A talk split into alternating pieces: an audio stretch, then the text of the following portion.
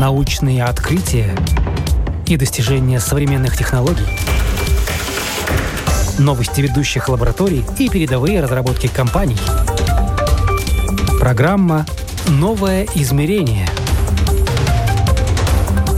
Мы рассказываем о том, каким будет мир завтра –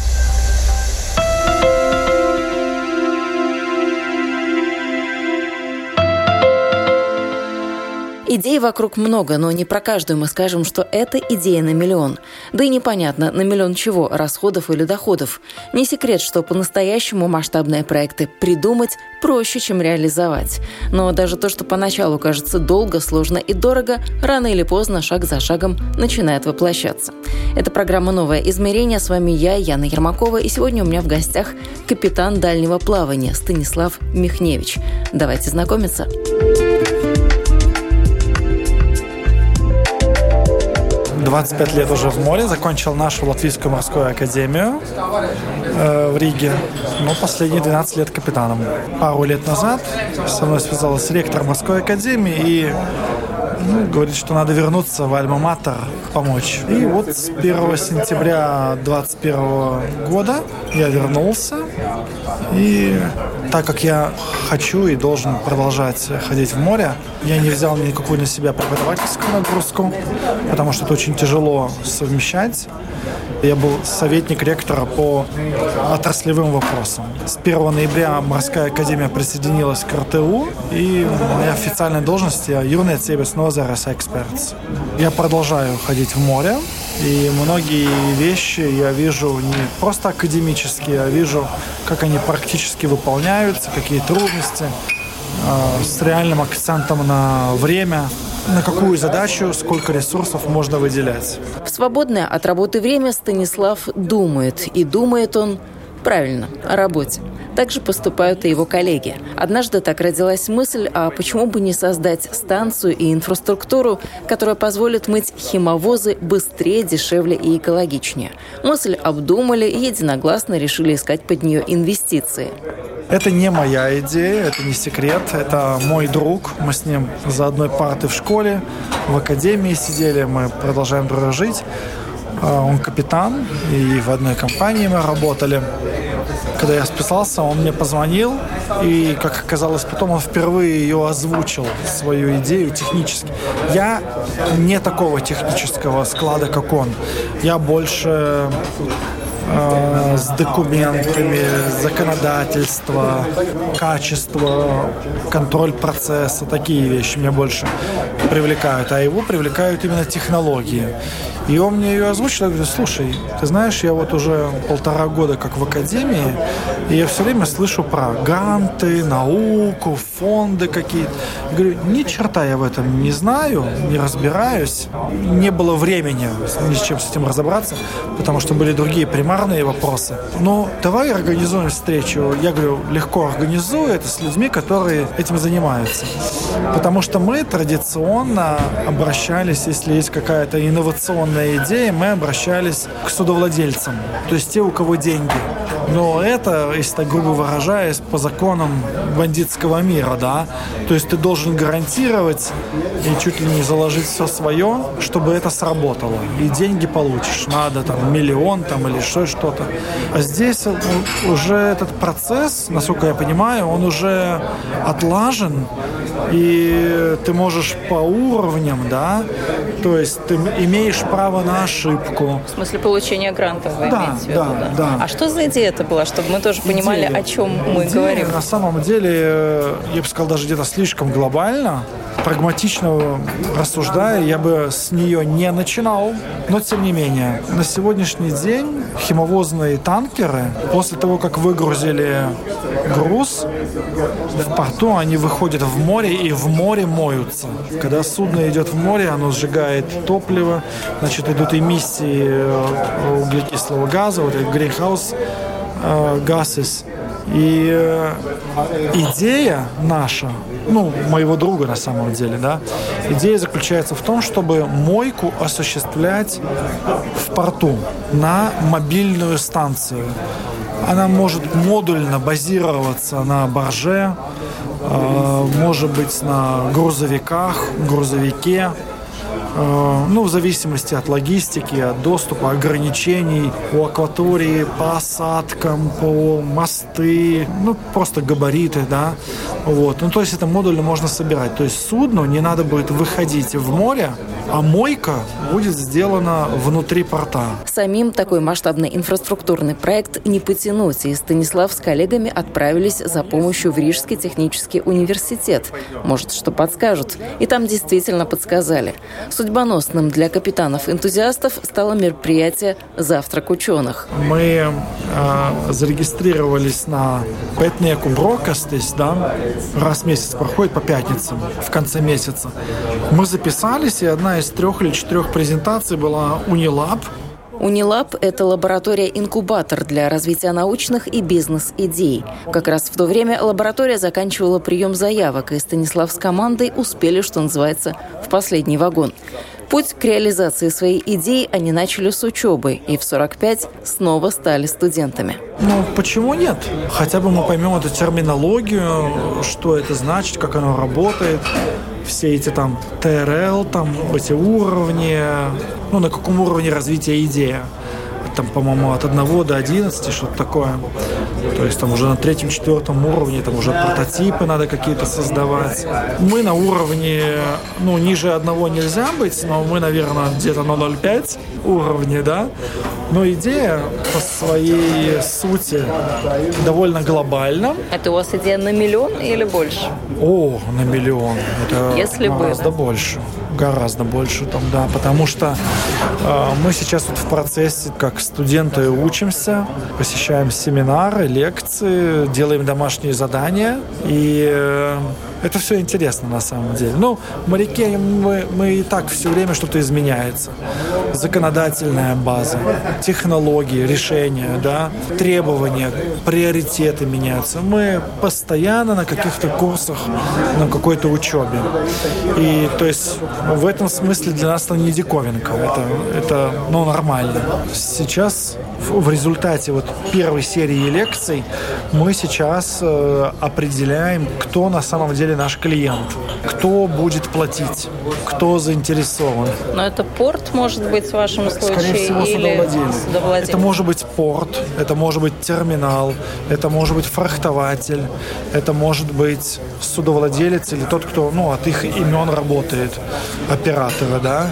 А на сегодняшний день нам выглядит, что, скорее всего, это будет судовладелец, кто будет непосредственно а нести ответственность за результат, а, б выполнять работу, с платить и, соответственно, сравнивать расходы. То есть традиционная мойка или мойка нашим методом, э, мойка танков. Если так вот говорить о порядке цен, то мы говорим около, начиная от простой мойки от 25 до 50 тысяч. Это вот именно с вашей технологией, как вы придумали? Традиционно. Или традиционно? Сегодня, сегодня. То, то, что есть сейчас? Наша мойка, как она будет, мы в процессе ценоопределения, ну, то есть э, себестоимости. Это зависит очень много от теплового баланса, потому что температура – это один из четырех важных факторов во время мойки.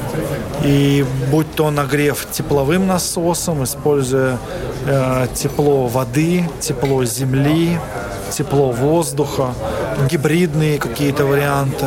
То есть помыть в Норвегии условно будет стоить гораздо дороже, чем помыть в Испании? Или не факт. Не факт. Да, не факт. Возможно, что и в Швеции и Норвегии это будет и дешевле за счет той инфраструктуры, которая уже существует. То есть у нас параллельно сейчас четыре такие, на данном этапе, четыре задачи мы решаем. Первое – это вот э, наша целевая аудитория, правильно понять, кто наш клиент.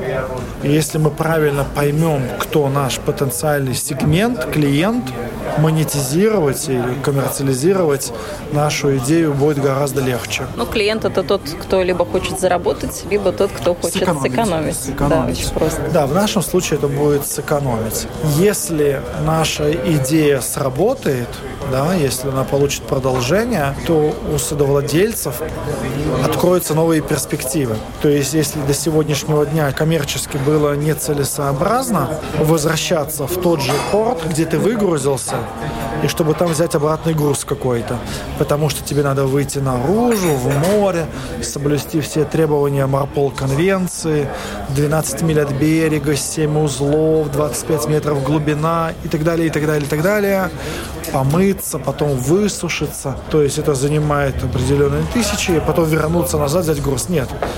Целесообразнее мы рассматриваем груз, который будет в каком-то другом порту, и на пути в тот порт мы помоемся. То есть с грузом, со всеми внутренностями. Да.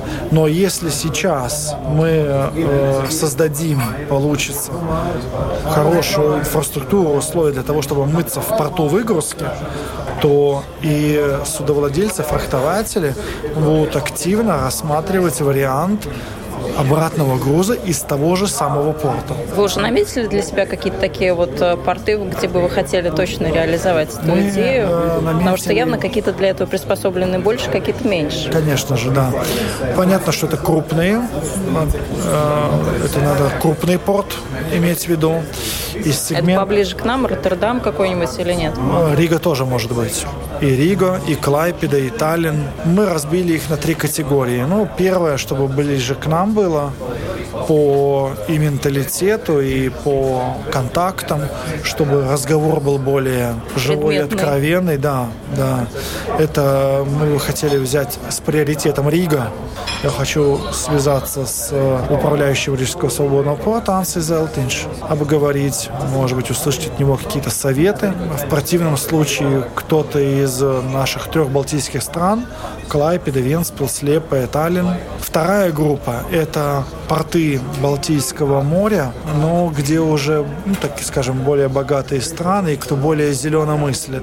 Это кого-то из Скандинавии, Швеции или Финляндии. Ну, например, Пори. Когда уже будет собрана какая-то информация, тогда мы можем выходить на очень такие большие с мировым именем порты, как Гамбург или Роттердам.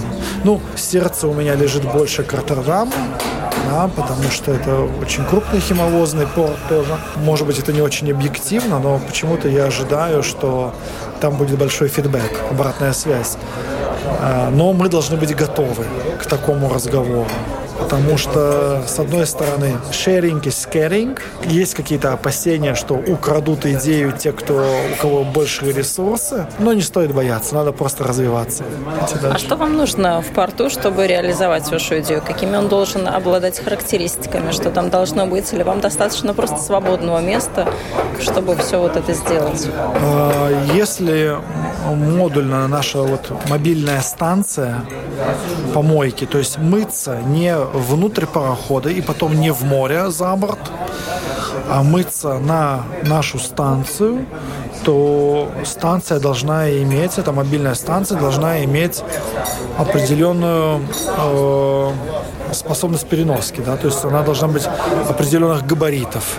Мы должны учесть ограничения, которые в акватории порта есть, будь то мосты, осадка, э, просто габариты, чтобы развернуться, разрешение терминалов, какие-то там дополнительные там лицензии, пермиты. И, ну и дальше уже, чтобы мы могли там размещать э, наши, нашу установку. Э, вот, потому что если, например, баржу как плавсредство, которое уже есть в порту, арендовать, это один вопрос. Но если ее надо создавать, то это уже naval architects, shipbuilders мы должны уже привлекать. Э, это уже, ну, это серьезный проект. Какие должны быть системы, охлаждения, насосы. Это будет там self-propelled, самодвижимая, или буксир будет ее там толкать или тянуть.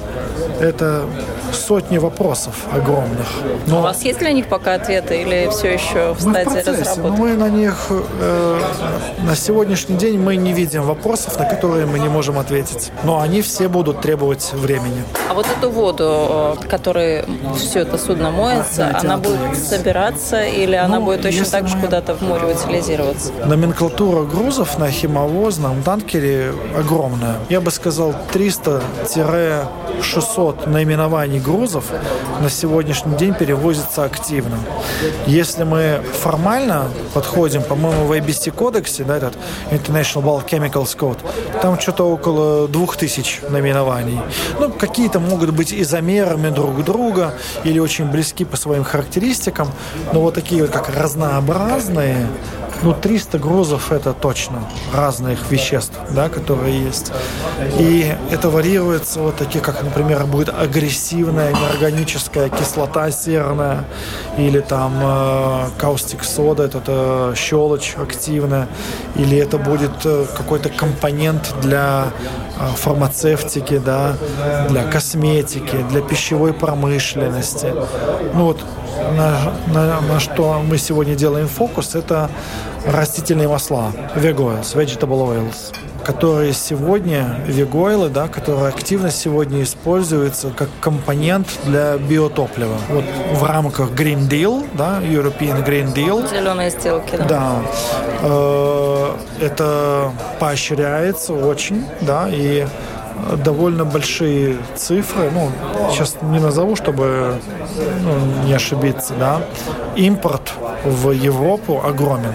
Растительных масел, как соевое масло, пальмовое масло, которые будут использоваться не для э, кондитерских изделий, не для печенья, которые и там или не для добавок в fertilizers, удобрения, а, которые будут использоваться для биотоплива.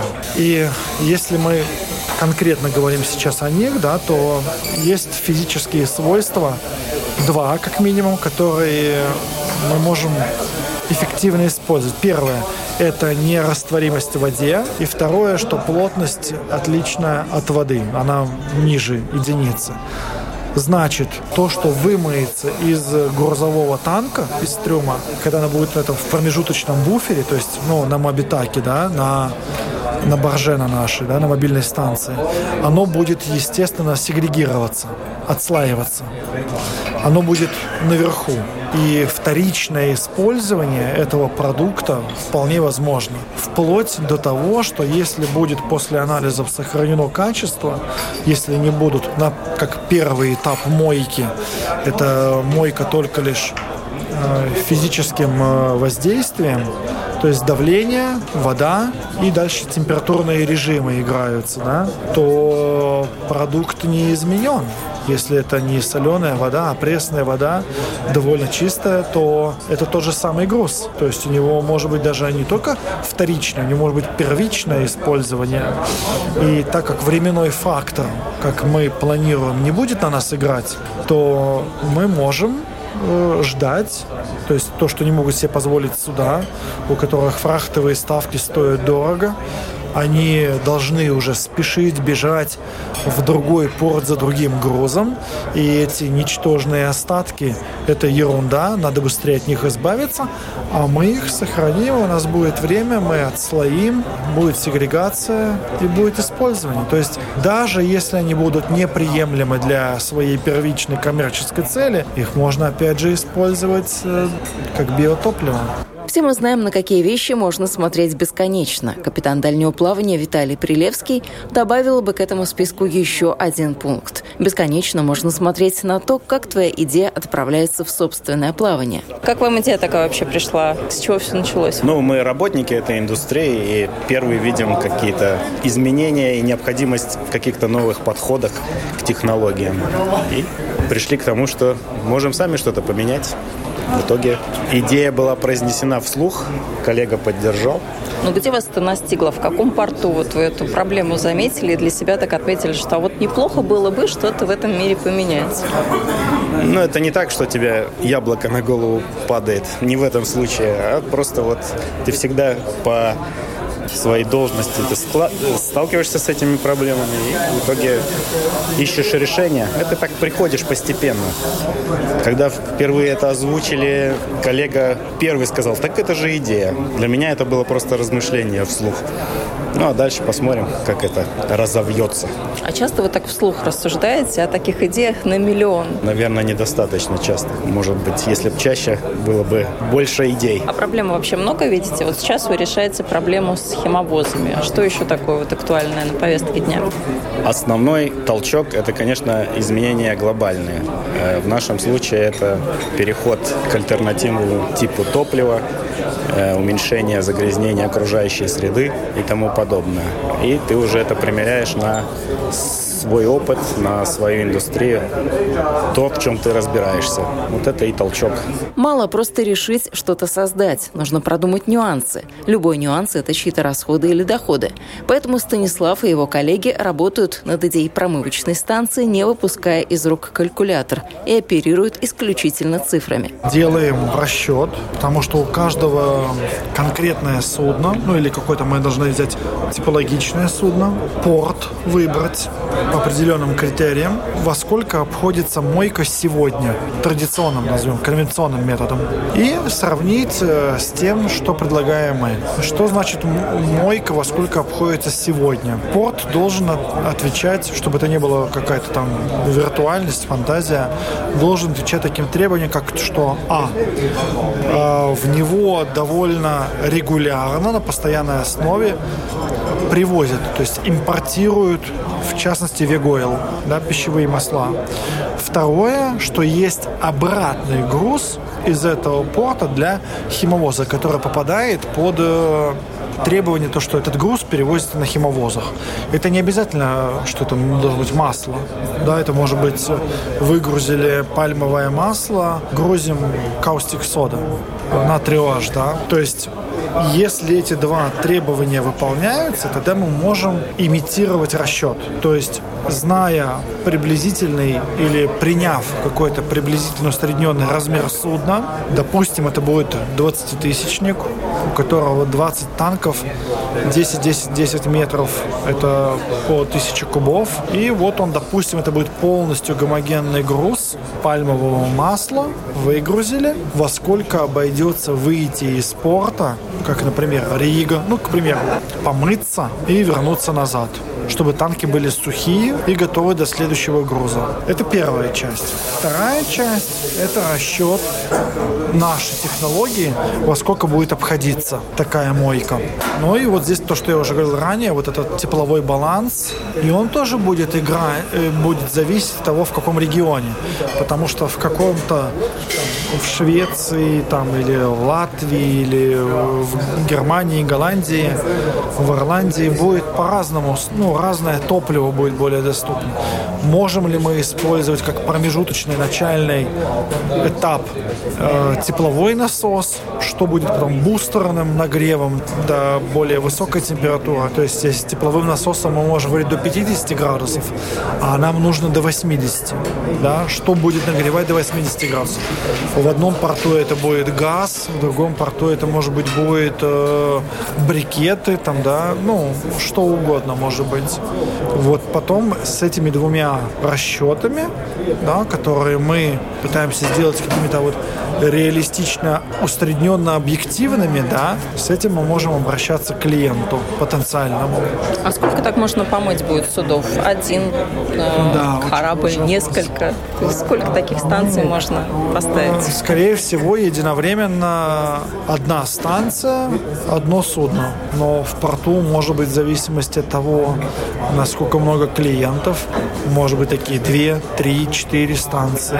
То есть мобильность будет все-таки ограниченная, скорее всего. Она будет или в рамках одного порта, если между портами, то, то это надо учитывать погодные условия, кому принадлежит баржа, какие лицензии у этой баржи есть. Вопросов гораздо больше, чем сегодня у нас ответов. Но я повторюсь, мы не будем останавливаться до тех пор, пока нас не остановят условия. А чем мыть? Вы этот вопрос тоже, наверное, а, продумали? Может быть, есть уже какие-то идеи чем-то более зеленым мыть, я имею в виду, с точки зрения есть, есть. химии? Есть химия. Мы не собираемся на данном этапе производить химию. Но, во-первых, если химия будет использована такая, которая будет потом утилизирована в море, то она должна соответствовать АМО требованиям. Она должна быть в MPC циркуляре 2. Каждый год э, порядковый номер обновляется. Там есть список разрешенной химии. То есть, если мы планируем утилизацию в море, то химия должна быть из этого списка. А если же утилизации в море не будет, то химия может быть любая. Ну, с, любой, с любым дальнейшим ну, ресайклингом, да, переработкой. Но да, план, конечно же, чтобы ноль отмывок, да, вот этих нечистот, чтобы попадали в море. Но вы же как для себя делаете, да? Вот для вас, как для капитана, если бы такая станция уже сегодня была, что меняется? Выйти в море, помыть там судно или постирать его здесь же рядышком, вот в соседнем терминале, условно говоря? Ну, то, что выйти в море, как, ну, для капитана, для экипажа. То есть, если мы не берем сумму для судовладельцев, да, которую ему все обходится, понял, чисто вопрос, технически? А, ну, что такое выйти в море? Ну, вышел и вышел в море. Ну, это просто навигация. Ничего в этом страшного нету. Если мы говорим про коммерческие интересы, то сегодня мою не я, а моет за меня кто-то или участвует, он как минимум уже берет часть ответственности на себя. Море вы ответственны? Конечно. Капитан декларирует, что пароход готов к принятию следующего груза. И если будет какая-то контаминация, ну, загрязнение следующего груза, это пойдет на судовладельца или на оператора.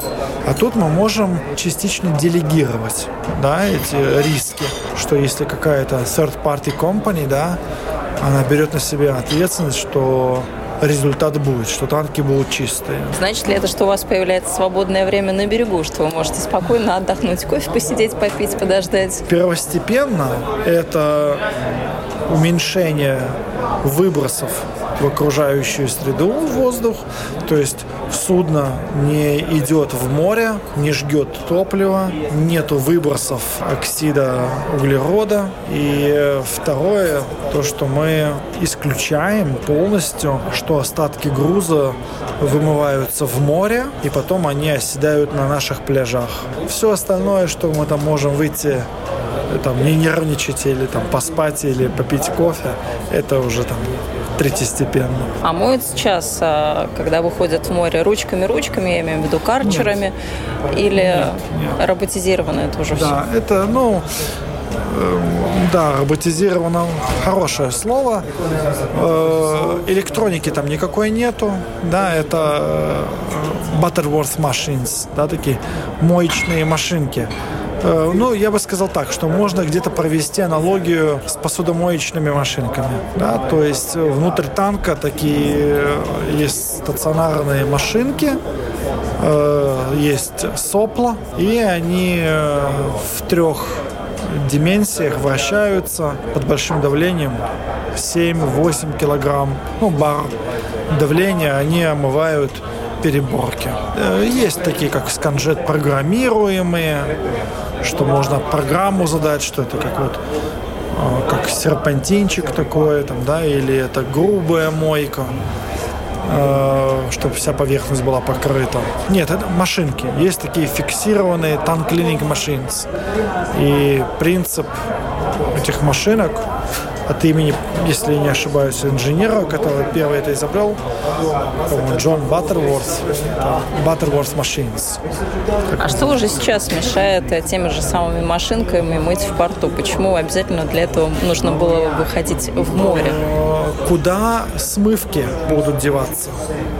Потому что на сегодняшний день мы, если мы моемся в порту, эти смывки пойдут к нам на борт, в другой танк. А судно э, запланировано для перевозки груза, а не перевозки мусора. А в какой-то отдельный резервуар в порту такой опции не предусмотрено? Можно, но это будет стоить. То есть там не будет этой оптимизации. А в случае это... вашей мобильной станции, куда все это будет Наша собираться? мобильная станция, мы, мы будем собирать, мы будем делать сепарацию, отфильтровать. Мы оптимизируем процесс. Да. А по времени будет ли это быстрее мобильная станция, чем вот сейчас это работает? Скорее всего, конечно, да. Потому что, чтобы судно могло начать э, мойку за борт в море, Ему нужно выполнить марполовские требования, надо выйти за 12-мильную зону. Глубина воды должна быть больше 25 метров. Скорость у судна должна быть. А сколько времени вы себе даете от э, идеи сейчас, о которой мы говорим, до уже первой станции, которая действительно помоет первое судно? Ну, если все будет развиваться стремительно, пару лет минимум. А как вы все успеваете? И подумать о своей идее, и в море сходить? Потому что, ну, это такие процессы, о которых вот нужно как-то отдельно думать. Ну, во-первых, я и не успеваю. Вот. Ну, я же не один мы команда. И да, как я сказал в самом начале, да, честно говоря, я не ожидал, что это так закрутится все. Но я рад и отказываться точно не собираюсь. И мои коллеги тоже. Наша команда, скорее всего, будет только лишь разрастаться, потому что, несмотря на наш морской опыт, да, перевозки химии, мы знаем, я бы сказал так, не стыдясь, великолепно, как сегодня надо мыть танки, подготавливать пароход для следующего груза. Мы смело могу сказать, что мы в этом деле эксперты, но все тепловые расчеты, тепловой баланс, гидродинамика, судостроение – это не наша специализация. У нас такой, как это, хеликоптер-вью. То есть мы, в общем, как менеджеры. Вид сверху, да, все да, видно. мы видим это без какой-то детализации. Поэтому, конечно же, в нашем проекте нам нужно будет непосредственное участие отраслевых и ученых, инженеров. Но мы видим, кто это должны быть, у кого спрашивать. Добавлю, что свой ноу-хау Станислав Михневич и его коллеги обязательно запатентуют, пока же у них нет даже прототипов. Так что работы еще очень и очень много. Напомню, вы слушали программу «Новое измерение». На этом я, Яна Ермакова, с вами прощаюсь. Всего доброго и до новых встреч.